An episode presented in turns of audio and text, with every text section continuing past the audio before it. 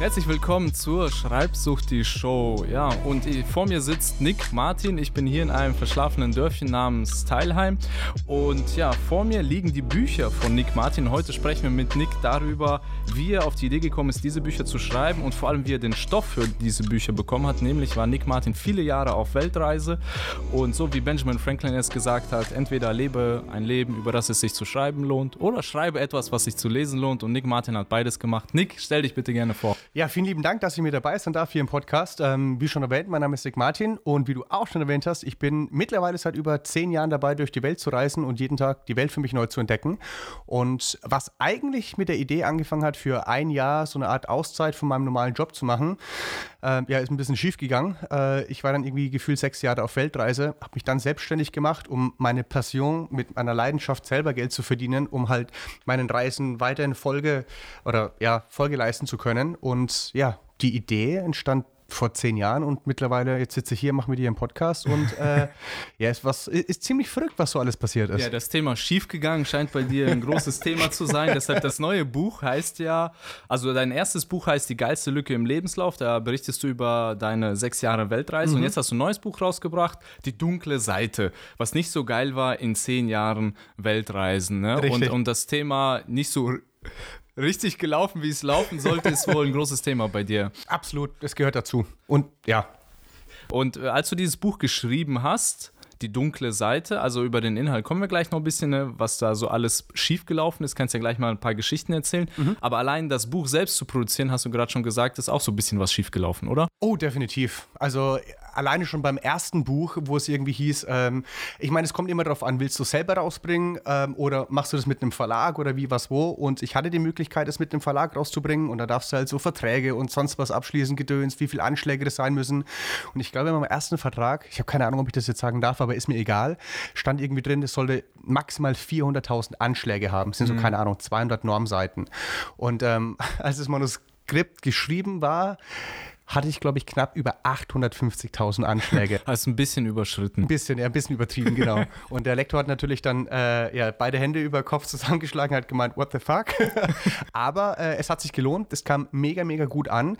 Ähm, aber natürlich, äh, das ist ein riesengroßer Prozess und äh, da macht man auch sehr, sehr gerne und sehr, sehr viele Fehler damit. Wie war denn jetzt dein Schreibprozess? Also wirklich, okay, du hast die Weltreise gemacht und dachtest, ey, das ist Stoff für ein Buch, ne? Und wie, wie, wie ging es dann weiter? Also du hattest irgendwie eine Idee mhm. und wie war dann dein Prozess? Prozess oder hattest du die Idee gar nicht? Also tatsächlich war es eher so, als ich 2016 dann heimgekommen bin und gemerkt habe, früher war ich immer so der Klassenclown, wollte jeden zum Lachen bringen und dann kam noch meine Reiseexpertise dazu und dann habe ich mir gedacht, geil, warum man nicht eine eigene Bühnenshow zu machen? Und bevor das Buch rauskam, kam ich erst mit der Live-Show, mit der Idee von, einem, äh, von einer Reiseabenteuer-Live-Show äh, raus und da war irgendwann mal der CEO vom Conbook Verlag mit drin gesessen und der kam dann zu mir und hat gemeint, Bonnick, finde ich mega geile Story, hast du nicht Lust, ein Buch zu schreiben? Und weißt du, was meine Antwort war?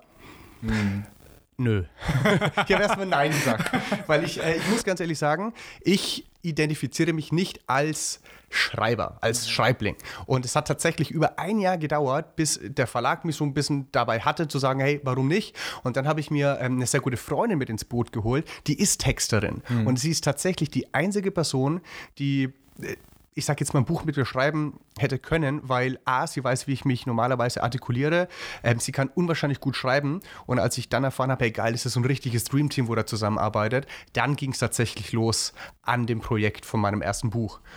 Also wolltest du das Buch gar nicht erst nee, schreiben. Ne? Man hat dich zu deinem Glück gezwungen. Richtig. Aber jetzt im Nachhinein bereust du es nicht. Nee, um Gottes Willen. Also A, es hat mir unwahrscheinlich viel Spaß gemacht, B, äh, unwahrscheinlich viel dabei gelernt und C, das Größte ist äh, der Impact, was so ein Buch eigentlich haben kann. Das erste Buch kam jetzt vor zwei Jahren raus. Ich bekomme immer noch gefühlt tagtäglich Nachrichten von wildfremden Menschen auf meinen Social-Media-Kanälen, dass sie sich bedanken, dass endlich mal was in Schrift verfasst wurde, wie sie sich fühlen, wie sie sich denken, weil in meinem ersten Buch, ich gehe halt auch auf diesen ganzen Prozess ein, von wegen, oh Gott, Weltreise und Zweifel und Ängste und wie das dann bei mir angefangen hat.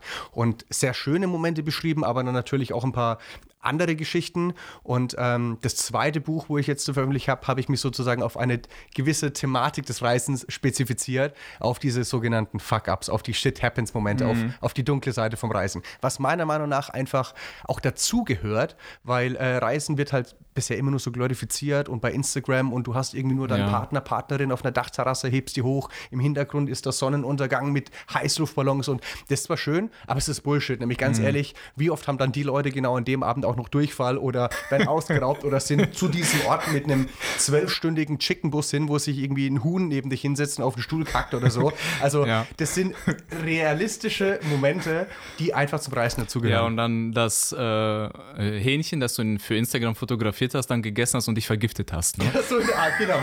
Das, Das, die Vergiftung sieht dann keiner. richtig, genau. In dem Buch sage ich immer, es sind die Geschichten, die Influencer nicht erzählen. Ja, das ist auch so, beim Schreiben ist das ja auch so, dass das auch so glorifiziert wird und so romantisiert wird. Also, dass das so, ja, man sitzt da so alleine auf seinem Dachboden, hat eine Kerze an und schreibt dann dieses Buch und hat so geniale. Richtig. Und 20 Seiten pro Stunde haust du runter und du bist im Schreibflow. Ja, und auf der Straße erkennen dich die Leute und fallen nieder und sagen, oh, ist das nicht der große Schriftsteller hier und Ja. so, ne? Und äh, das ist alles gar nicht so rosig vieles, aber das gehört dazu und das ist gerade der Spaß, ne? Weil wenn es leicht oder wenn es glatt laufen würde, wäre es ja langweilig, ne? Also wenn das Definitiv. alles allglatt ist, dann macht das ja keinen Spaß, gerade diese ganzen Ecken und Kanten. Erzähl mal eine Sache, die dir jetzt so hängen geblieben ist aus deinem Buch, Die dunkle Seite. Was war so etwas, äh, ja, so ein richtig düsterer Moment, wo du denkst, oh, das ist richtig in die Hose gegangen? Du meinst jetzt von der Geschichte oder beim Schreiben? Äh, erstmal die Geschichte aus dem Buch und dann wie mit dem Buch, wie dein Schreibprozess, was da so passiert Okay, ist. die kann ich sogar verbinden, die beiden Geschichten. Und zwar, es war 2019 in Brasilien, in Jericoacoara, das ist relativ weit oben im Norden. Und ähm, da, also dieses Fischerdorf, ähm, genannt Jerry, ähm, hat so eine kleine Sanddüne nebendran. Und jeden Abend zum Sonnenuntergang pilgern die komplette Belegschaft aus dem Dorf da hoch, warten, bis die Sonne untergegangen ist. Und dann stehen die auf und applaudieren. Und währenddessen unterhält man sich, man erzählt sich, wie der Tag war, man trifft seine Freunde, man trinkt den ein oder anderen Caipirinha. Und ich muss sagen, in Brasilien, die Caipirinhas, die sind einfach von einem anderen Planeten. Gefühlt schüttelst du die Bäume und dir fallen die Maracujas und die Chilis und Kirschen und sonst was einfach ins Glas rein. Und entsprechend so nach zwei, drei Caipirinhas war ich gut drauf. Und ähm, als die Sonne untergegangen ist, jeder applaudiert hat und aufgestanden ist, habe ich gemeint, komm, fuck it, lass uns die Düne runterrollen. Und wir sind dann so die Düne runtergerollt, schön geputzelt, unten angekommen, paniert wie so ein Wiener Schnitzel. Ich bin dann sofort aufgestanden und einfach voll Karacho ins Meer gerannt. Und auf einmal höre ich nur so einen plumpen Ton, so und auf einmal habe ich gedacht, oh shit, was ist da passiert? Und ähm, ich konnte nicht mehr stehen. Also meine, mein rechtes Bein konnte mich nicht mehr tragen. Und lange Geschichte kurz, ähm, Muskelfaserriss. Also ich hatte erstmal, meine, meine Wade war tiefer gelegt, äh, die ist angeschwollen, als ob ich einen zweiten Oberschenkel hatte und ich war für sechs Wochen an der Hängematte gebunden. Ich musste meine eigenen Krücken mir bauen, also MacGyver wäre stolz auf mich gewesen. ähm, und als ich dann in dieser Hängematte lag, hatte ich endlich die Zeit, mein erstes Buch zu schreiben. Aber währenddessen und weil jeder irgendwie unterwegs war, und äh, Abenteuer erlebt hat und Kitesurfen war und Surfen war. Und ich war einfach in der Hängematte und habe gemeint, was ist eigentlich das für ein Abfuck? Ich liege zwar gerade im wunderschönsten Brasilien in der Hängematte, was eigentlich geil ist, Ja. aber ich habe Muskelfaserriss. Und dementsprechend habe ich mir überlegt, ja, aber das gehört dazu. Und so kam mir die Idee von dem zweiten Buch, also während ich mein erstes Buch geschrieben habe und ähm, das war so die Idee, als ich dann, ich sag jetzt mal, eine Fuck-up-Geschichte hatte, aber daraus auch das Beste gemacht habe, mein erstes Buch geschrieben habe und die zweite oder die Idee von meinem zweiten Buch mir sozusagen irgendwie hingekommen ist. Ja, man muss das Beste daraus machen, was einem in äh, den Weg geworfen wird. Ne? Also ähm, es gibt ja Autoren, die im Gefängnis erst ihre Bücher geschrieben haben. Ne? Und Ja. dann denken die sich auch, boah, was mache ich jetzt hier? Ich bin in den Knast gekommen, ne? wurde erwischt für keine Ahnung was, Steuerhinterziehung oder so. Aber dann merken die plötzlich, hey, ich habe voll viel Zeit. Und dann schreiben die ihre Bücher und sind dann berühmt geworden als Buchautoren. Und dass sie mal im Gefängnis gesessen haben, das daran erinnert sich keiner mehr, oder? Ne? Absolut. Vielleicht ein kleiner Disclaimer. Wir wollen euch jetzt nicht dazu nötigen, eine, eine kriminelle Tat zu machen, um irgendwann Zeit zu finden, ein Buch zu schreiben. Ja, aber- Ihr könnt doch euch einfach Muskelfaserriss zuziehen. Genau, ne, auch. einfach einen Berg runterrollen oder so, ne?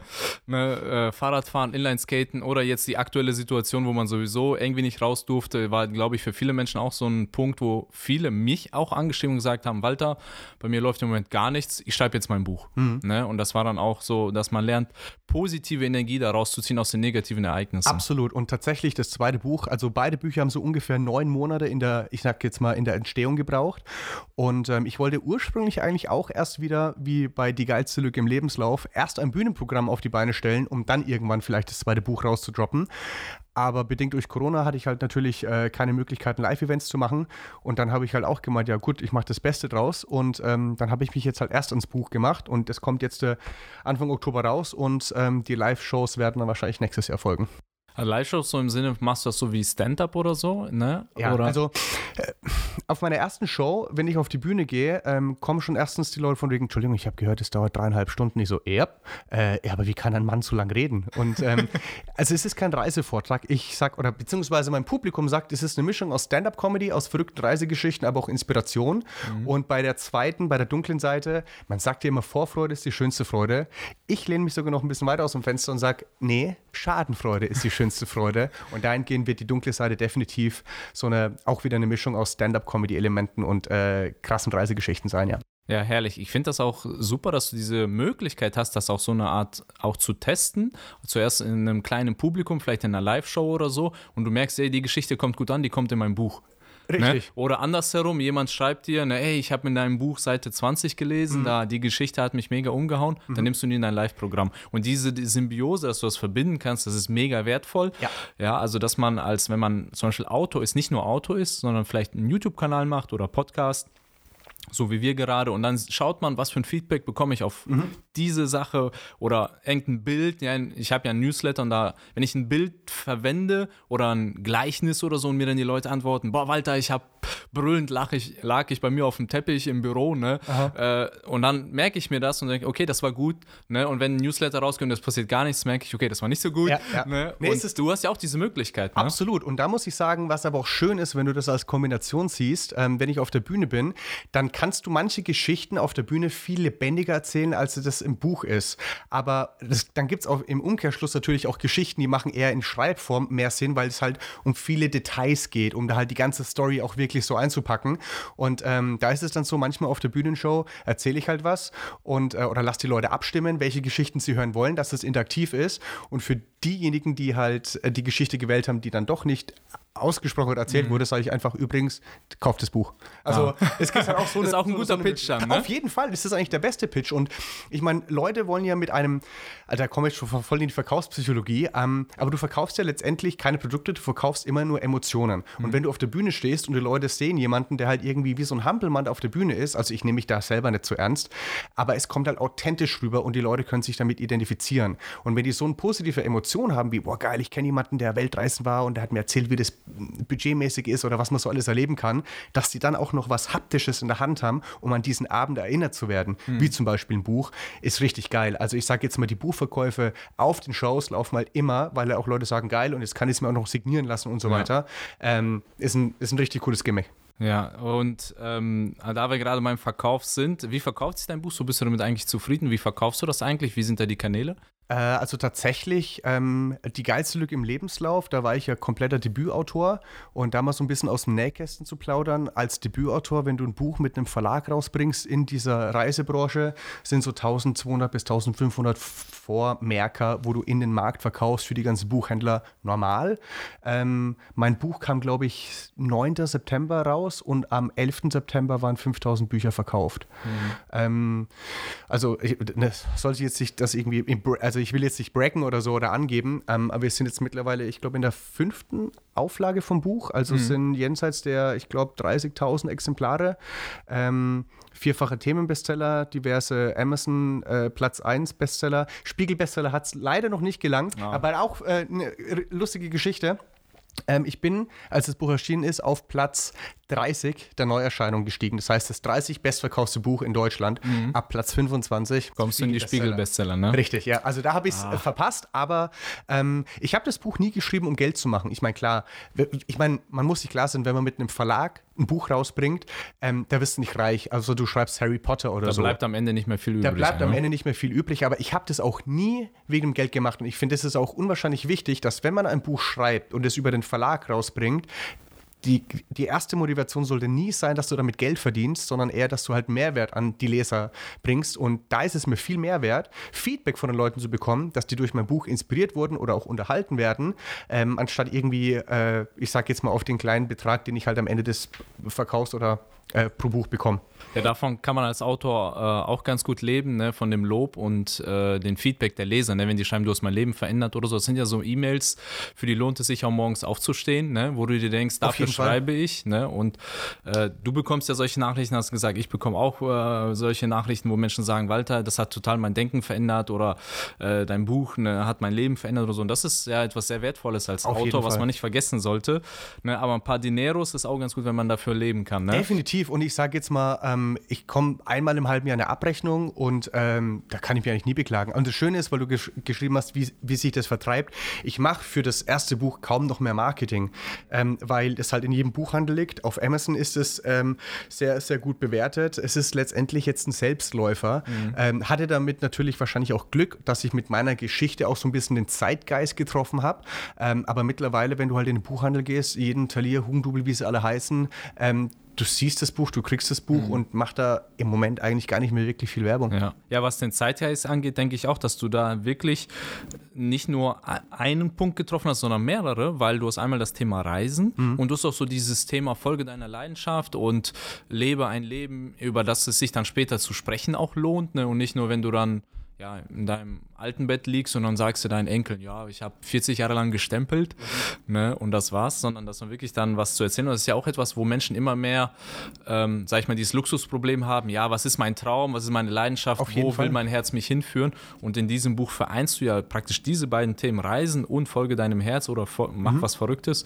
Und deshalb denke ich, triffst du sogar zwei Zeitgeiste, wenn man das so sagen kann, auf mhm. einmal. Ne? Ja. Deshalb glaube ich auch, kommt das Buch so gut an. Ja, das definitiv. Und so, wie ist jetzt dein Plan für die dunkle Seite? ähm, Nicht mehr so viel Fuck-Ups zu machen. machst, du, machst du da jetzt irgendwie Werbung? Also das Buch ist geschrieben. Hast du das alleine geschrieben? Äh, nee, da ist tatsächlich auch wieder äh, das Dream-Team an den Start gewesen, wie ich es vorhin schon erwähnt habe, mit meiner, äh, mit meiner Co-Autorin, mit der Anni. Ähm, habe ich das zusammen verfasst und auch wieder mit dem gleichen Verlag. Und ich finde, die haben eine echt richtig, richtig gute äh, Qualität auch wieder rausgebracht. Das Einzige an diesem Buch, ähm, die Druckerei fand die Geschichten wahrscheinlich so gut, gut, dass die halt auch partizipieren wollten in Sachen Fuck Up und die haben halt einfach mal über 50 Prozent der ersten Auflage falsch gedruckt. Also die hatten einen Major Fuck Up, deswegen musste der Buchlaunch für die dunkle Seite auch wirklich nochmal verschoben werden, jetzt von Anfang September auf Anfang Oktober. Viele denken, ey, das ist eine Marketingaktion, die geplant ja, war, genau. aber es war tatsächlich nicht geplant. Guerilla-Marketing, ne? Ist so in der Art, ja. Aber was lustig auch wieder ist, auf meiner Instagram-Community, die Leute haben das so gefeiert, haben gemeint, Nick, scheiß auf das tolle Exemplar, ich will eins von den Fakt-Up-Büchern, weil das so ein bisschen ja, eine Limited Edition ist. Genau. Und ich versuche jetzt irgendwie auch an diese Faktabbücher zu kommen, äh, weil ich die dann irgendwie für einen guten Zweck versteigern oder verkaufen kann. Mm, mm. Und ähm, ja, also irgendwie, wenn es bei einem Buch passiert, dann definitiv bei der dunklen Seite, dass ja. da sowas da schief geht. Limitierte Auflagen. Also bei mir hat auch mal eine Leserin gesagt, Walter, ähm, die musste auch lange warten, weil meine Druckerei irgendwie ewig gebraucht hat, bis das Buch dann kam. habe ich ihr gesagt, okay, ich mach dir, ich signiere dir das Buch. Aha. Dann war die total happy, ja, Signatur, sehr gerne. Und da ich seit Jahren nicht mit dem Stift geschrieben habe.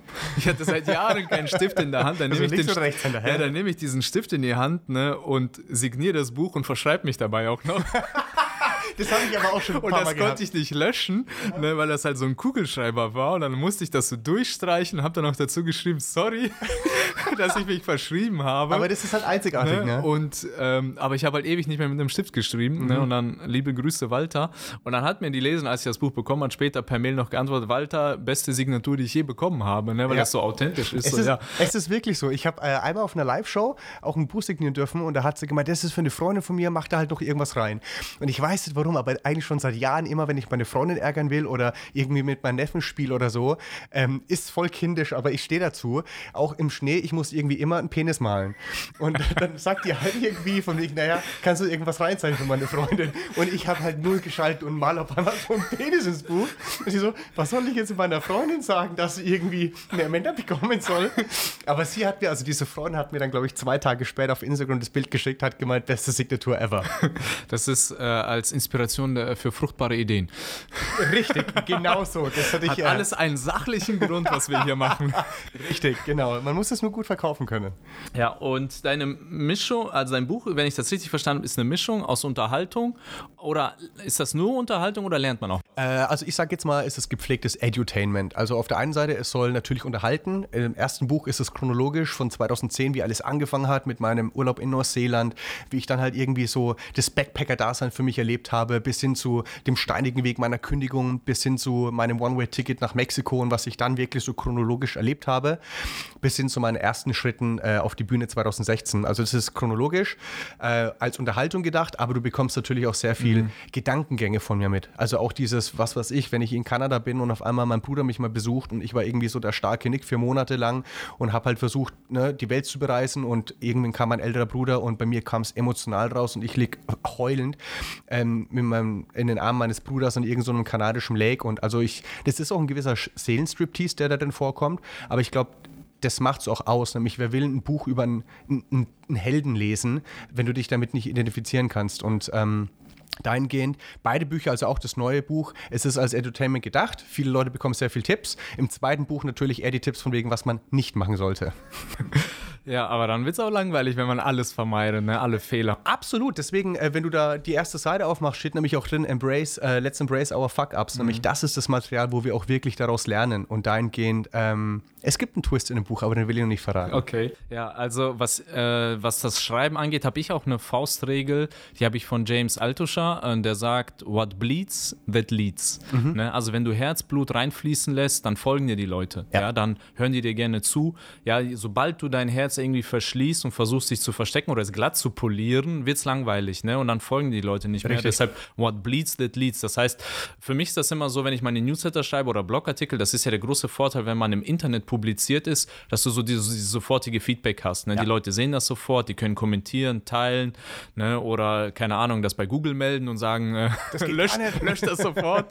ne? Und ähm, da kriegst du halt dieses Feedback und ähm, James Altucher hat auch so eine Regel, die ich für mich übernommen habe. Wenn du beim Veröffentlichen, beim, wenn du da draufklickst, so ein leichtes Unwohlsein hast oder dich unwohl dann fühlst und Gefühl. du dieses Gefühl hast, ich glaube, ich gehe hier gerade über eine Grenze, dann ist das ein gutes Gefühl. Oh, oh da muss dann ganz ehrlich, die, die dunkle Seite, dann äh, scheint es wirklich gut zu laufen, weil ich scheiße mich wirklich ein vor dem Lounge, weil ich genau weiß, also ich rede über Dinge, wo halt noch nicht wirklich drüber geschrieben wurde, ob das mhm. jetzt Drogen, Sex, Gewalt, also wirklich die, die zweite Seite vom Reisen, wo mhm. aber auch dazugehört. Und ich weiß jetzt schon, wie viel Ein-Sterne-Rezensionen auf Amazon einprassen und wie Leute das Buch lesen sagen, hat er nett geschrieben, um Gottes Willen. Meine Freundin hat auch total Angst, wenn ihre Mama das Buch liest und so. Also dahingehend, ähm, also ich habe da schon echt Herzpochen. Der Nick ist ein schlechter Einfluss für dich. ja, so Gefühl. Also ja, aber es gehört mir dazu. Und dahingehend, äh, ich freue mich einfach unwahrscheinlich drauf, das Buch jetzt nach neun Monaten Entstehungszeit dann äh, auch auf den Markt zu werfen und äh, andere Menschen damit zu unterhalten. Also du gehst davon aus, dass ein Sternebewertungen kommen werden, ne? 100%. Also, ja? Du kannst okay. es nie allen recht machen. Mhm. Das Buch, also das erste Buch, wo du vor dir liegen hast, das hat, glaube ich, mittlerweile, keine Ahnung, über 500 äh, Bewertungen auf Amazon. Und du musst die Leute erstmal dazu bewegen, eine Amazon-Bewertung abzugeben.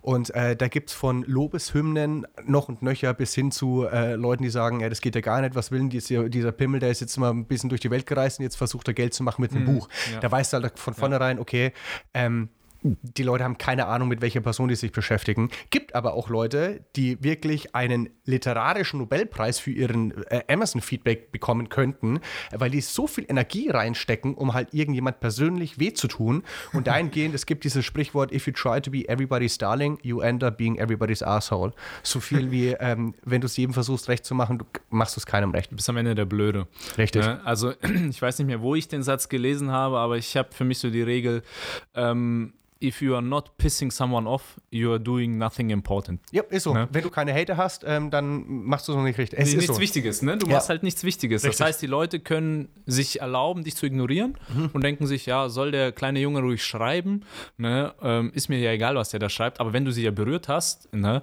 Ähm, das ist immer ein gutes Zeichen Deshalb für alle da draußen, ne, wenn ihr eine Sternebewertung bekommt, das ist auch schon mal eine Reaktion. Es ist eine Reaktion und ich, meine, ganz ehrlich, ich meine, ich lebe dafür auch authentisch zu sein. Es hat mir am Anfang echt wehgetan. Und nämlich du, du hast dein ganzes Herzblut rein und ich weiß so, ich war da in, in Brasilien in der Hängematte gelegen und bin so meine Geschichtenrevue passieren, also habe ich mir Revue passieren lassen und ich habe aufgeschrieben und bin in Tränen ausgebrochen und ich habe wirklich Herzblut reingesteckt. Und dann bringst du sowas auf den Markt und dann gibt es irgendwelche Lappen da draußen, die dein Werk kaputt reden und machen und da fühlst du dich persönlich angegriffen. Aber es ist ein Prozess und es gehört dazu und dir wächst irgendwann auch ein dickes Fell. Wie viele Nächte hast du so abends äh, oder Abende hast du so im Bett gelegen und so über diese negativen Rezensionen nachgedacht oder über die Kritiker? Am Anfang, am Anfang viele, muss ich sagen. Also auch vor der Live-Show. Ich meine, du nimmst das am Anfang mega persönlich. Ich, und das ist halt das Krasse. Also allein in der Psych äh, also von der Psychologie-Seite her, du bist, äh, kleines Beispiel Hamburg Audimax 2017, 1264 Leute waren als Besucher da. Weiß ich noch genau, weil es ausverkauft war und es hatte nur so viele Sitzplätze.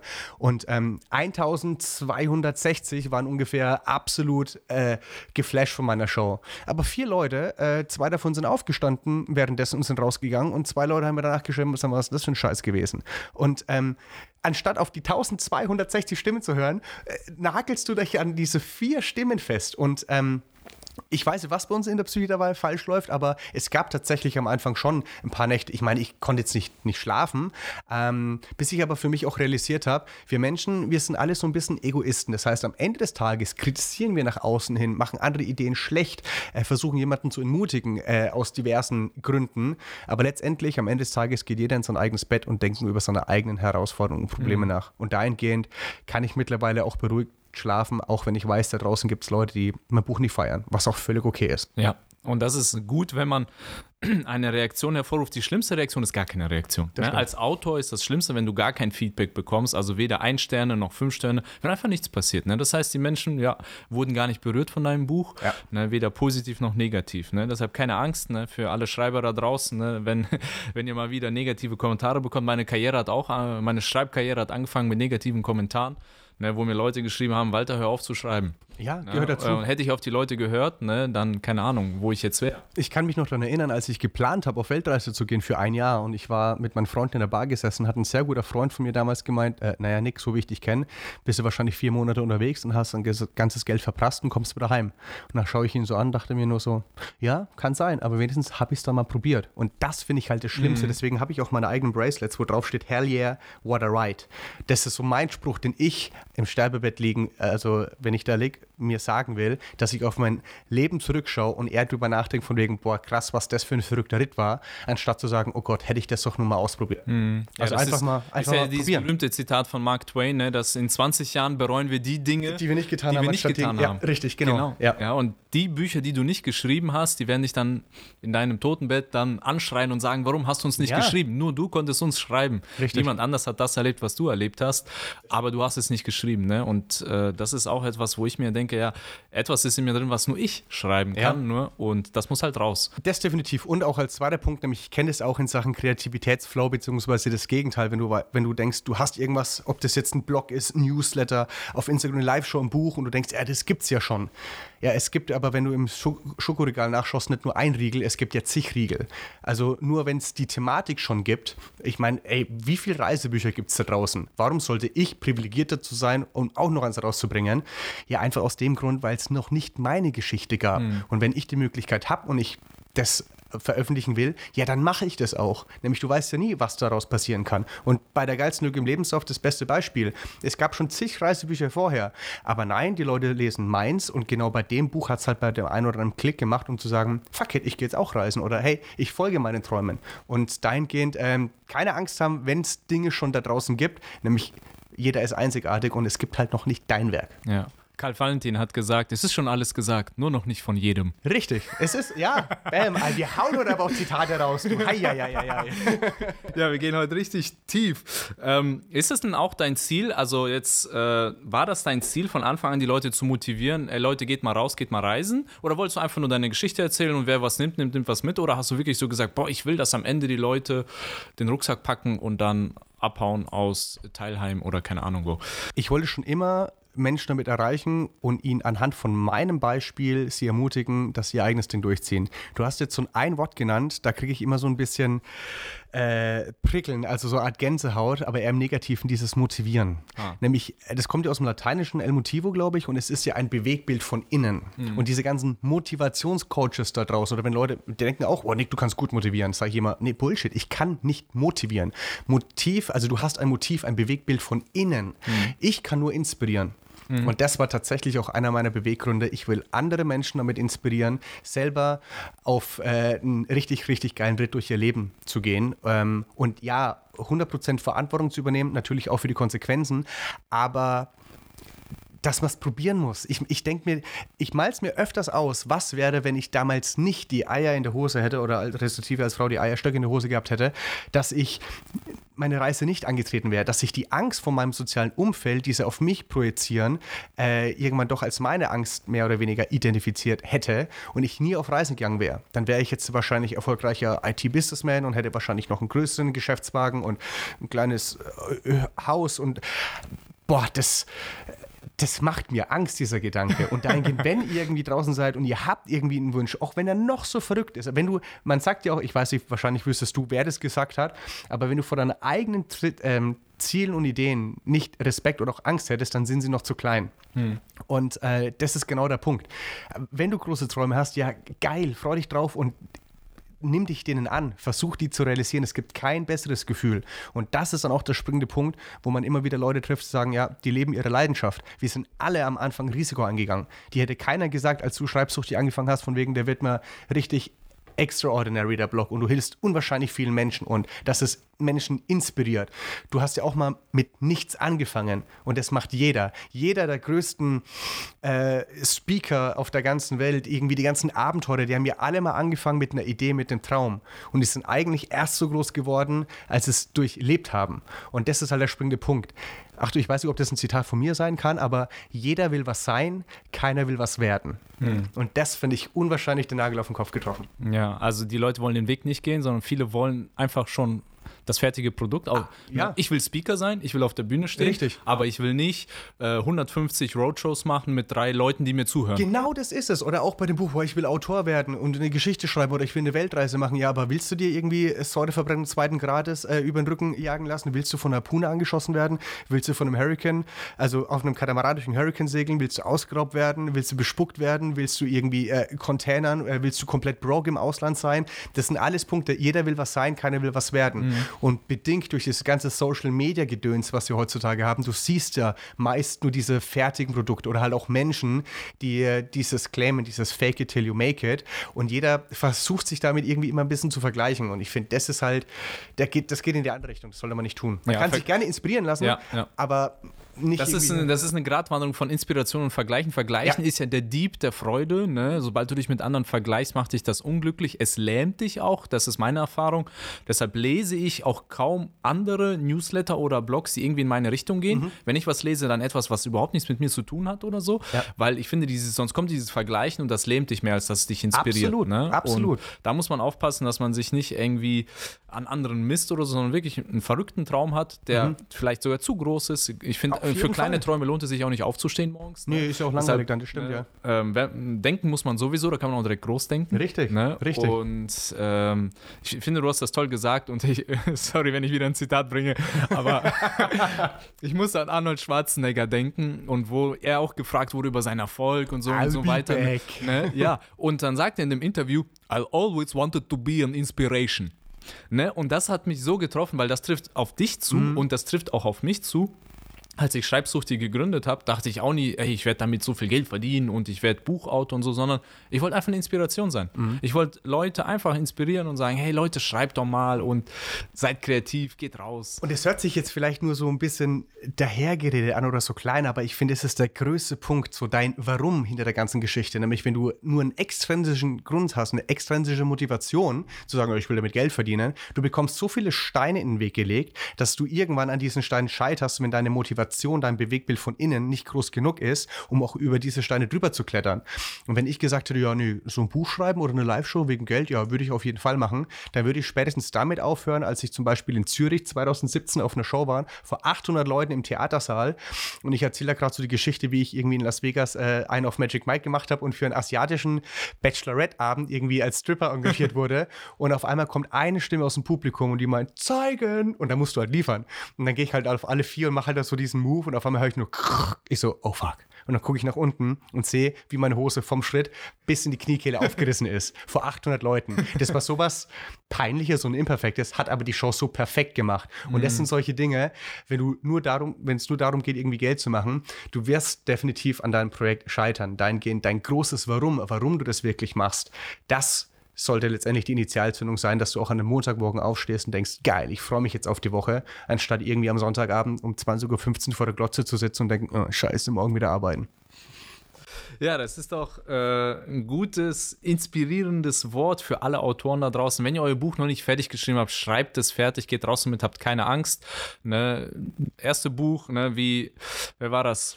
Hemingway hat es gesagt, ne? The first draft of everything is shit. Oh, ne? definitiv. Deshalb, der erste Entwurf ist immer kacke, ne? Habt keine Angst, ne? Ähm, schreibt einfach, lasst es raus und erst wenn ihr es rauslasst auf den Markt, dann kriegt ihr erst Feedback oder gar kein Feedback und dann wisst ihr, was ihr verbessern könnt, wo ihr noch arbeiten könnt. Ja. Ne? Aber gar nicht rauszugehen, ist und nur hätte, hätte Fahrradkette zu denken, ja. ne, ist der falsche Weg. Also auch bei den Büchern, weil du gerade gesagt hast, äh, das, äh, ne, man braucht mehrere Drafts dazu. Ähm, das Buch, wie es jetzt dann im Bücherregal steht, das ist die fertige Version. Da steckt neun Monate Arbeit drinnen. Das heißt, äh, alleine über die Covergestaltung waren es irgendwie fünf Runden. Da hat die Grafik eine, eine, einen Vorschlag gemacht, habe ich gemeint, nee, schaut scheiße aus, lass uns eine andere machen. Da hat der Verlag gemeint, hey, lass uns das so, so machen. Und so ist es Stück für Stück zusammengeworfen. Also auch die grafische Gestaltung oder auch vom Manuskript her, wo ich, also ich habe mein Buch komplett eingesprochen, weil ich der Schreiberling bin. Also mhm. ich, mein Medium ist eher das Sprechen.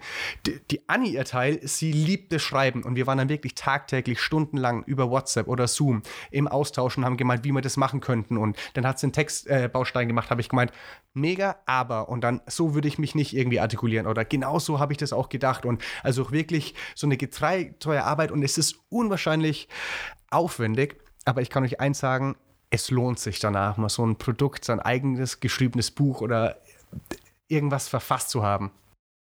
Dazu möchte ich auch nichts mehr hinzufügen. Äh, mit diesen inspirierenden Worten gehen wir dann jetzt gleich aus dem Interview raus. Nick, wenn die Leute dein Buch kaufen wollen, wo sollen die hingehen? Ähm, auf deine Webseite, sag, wo sollen die Leute hin? Äh, nee, also ich muss sagen, äh, ich bin viel zu faul, um selber Bücher zu verschicken. Nein, also auf der Live-Shop bekommt das auf jeden Fall, wenn ich wieder Termine mache. Aber ansonsten äh, geht gerne in jeden Buchladen, also überall, wo es Bücher gibt, könnt ihr das holen.